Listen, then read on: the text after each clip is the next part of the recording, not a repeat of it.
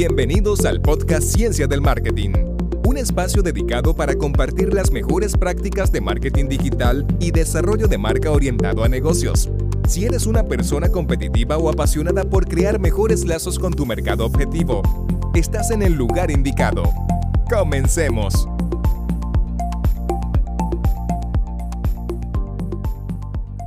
Entender los contenidos como un sistema de engranajes donde todas las piezas se apoyan entre ellas con un solo fin, el posicionamiento, el lugar que ocupa nuestra marca en la mente del consumidor con respecto a nuestros competidores. Al posicionamiento llegamos a través de los conceptos de segmentación y diferenciación. Tal vez esto está ligado al marketing tradicional, pero tiene su traducción directa al marketing que todos deberíamos implementar en redes sociales. Un canal, por más moderno que sea, no elimina los fundamentos o los principios, solamente los potencia. Es por ello que la forma en la que creamos y medimos la efectividad del contenido no es del todo alejado a cómo lo haríamos en medios tradicionales en esencia. En estos casos, nuestras variables para conocer qué tan idóneo han sido nuestros esfuerzos debería de tomar en cuenta tanto factores cuantitativos así como cualitativos. No todo se basa en número de likes, esto es un error. Si bien algunos ocupan esto como un elemento de ego, no es un indicador que necesariamente se transforme en ventas. Es por ello que quiero presentarte cuatro puntos que esencialmente te ayudarán a identificar la eficacia de tu plan de contenido. Punto número 1. Tipo de audiencia capturada. Esto define si realmente estamos llegando al perfil que pretendemos. Aquí es donde las estadísticas que nos pueda proporcionar nuestro Business Manager y nuestra página de Instagram serán de gran utilidad. Si no sabes cómo acceder a esta sección, te dejo un enlace en la descripción de este episodio. Dentro de este panel de estadísticas encontraremos un apartado llamado Personas. En él veremos reflejado los grupos de personas que forman parte de nuestra audiencia, diferenciados por rangos de edades, asimismo por el porcentaje que son hombres y qué porcentaje son mujeres y también las zonas geográficas a las que estos pertenecen. Esto puede ser distinguido entre las personas que ya son nuestros fans y las personas que alcanzamos con nuestras pautas. Deberíamos preguntarnos cuando vemos esta información, ¿qué tan relacionado está el cliente ideal que estábamos buscando con los parámetros que estoy viendo? ¿Hay similitudes o hay diferencias muy marcadas?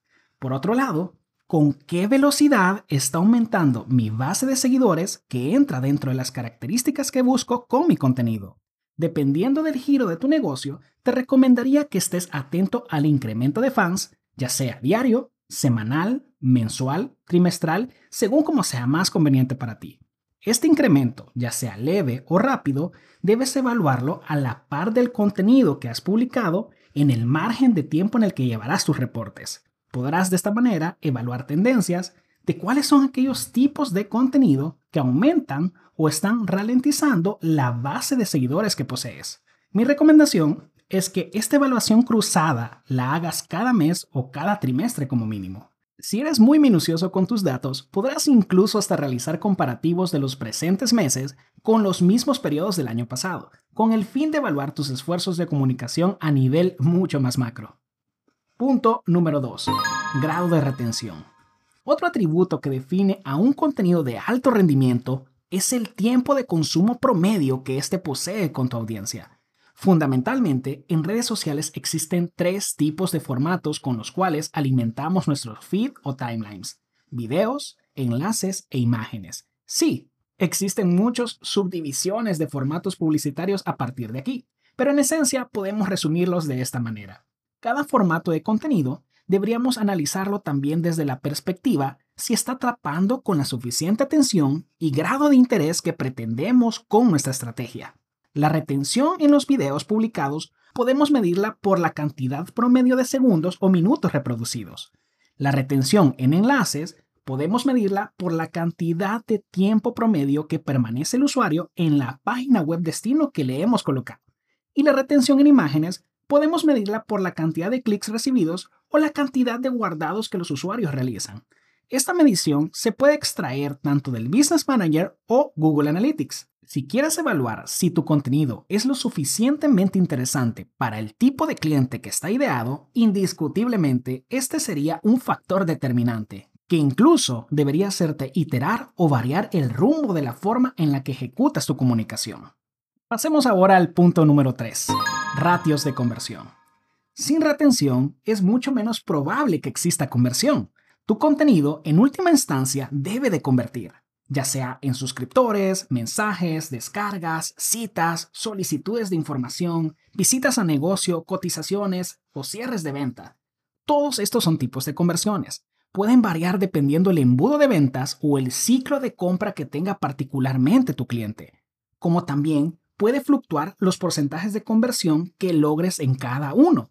Estos estarán estrechamente relacionados al planteamiento de tu contenido y al tipo de audiencia al que ha sido mostrado.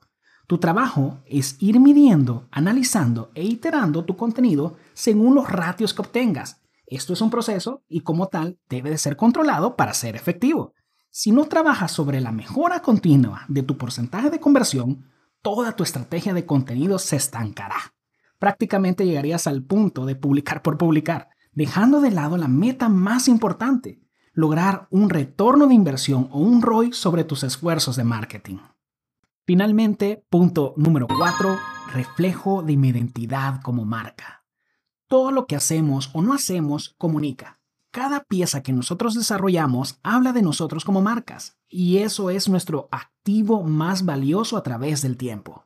En esa línea, debemos sentirnos realmente representados por lo que compartimos, pero no solo nosotros, sino que también deberíamos preguntarnos si nuestra audiencia también se siente representada. Es parte del posicionamiento que deseamos reflejar.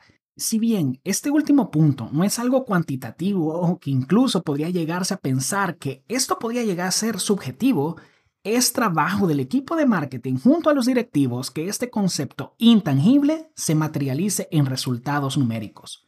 Debes pensar que cada publicación es parte de un gran sistema de engranajes llamado estrategia. El sistema no funciona bien si hay piezas que no encajan correctamente. Por ese motivo es que en este punto deberías de hacerte las siguientes preguntas. ¿Estás cuidando la coherencia de tu contenido en relación a tu propuesta de valor? ¿O estás cuidando tu estilo gráfico o tu calidad fotográfica? ¿Estás cuidando los textos o palabras que usas para persuadir a tu audiencia? Si tu respuesta a estas preguntas es no, ya has tomado un buen primer paso al identificarlo. Muchos de los resultados que obtienes en tus métricas pueden estarse derivando de esto, ya que son una consecuencia. Ahora que ya tienes estos cuatro puntos, es tu turno de evaluar y llevarlo a la práctica para que realmente tengas los parámetros para desarrollar un contenido más efectivo a través del tiempo. Muchas gracias por haber escuchado este episodio de Ciencia del Marketing. Si aún no lo estás, suscríbete a este podcast para traerte más contenido de valor. Para más información puedes ingresar a www.protolabagency.com. Jorge Escalante y su equipo te esperará en una siguiente ocasión.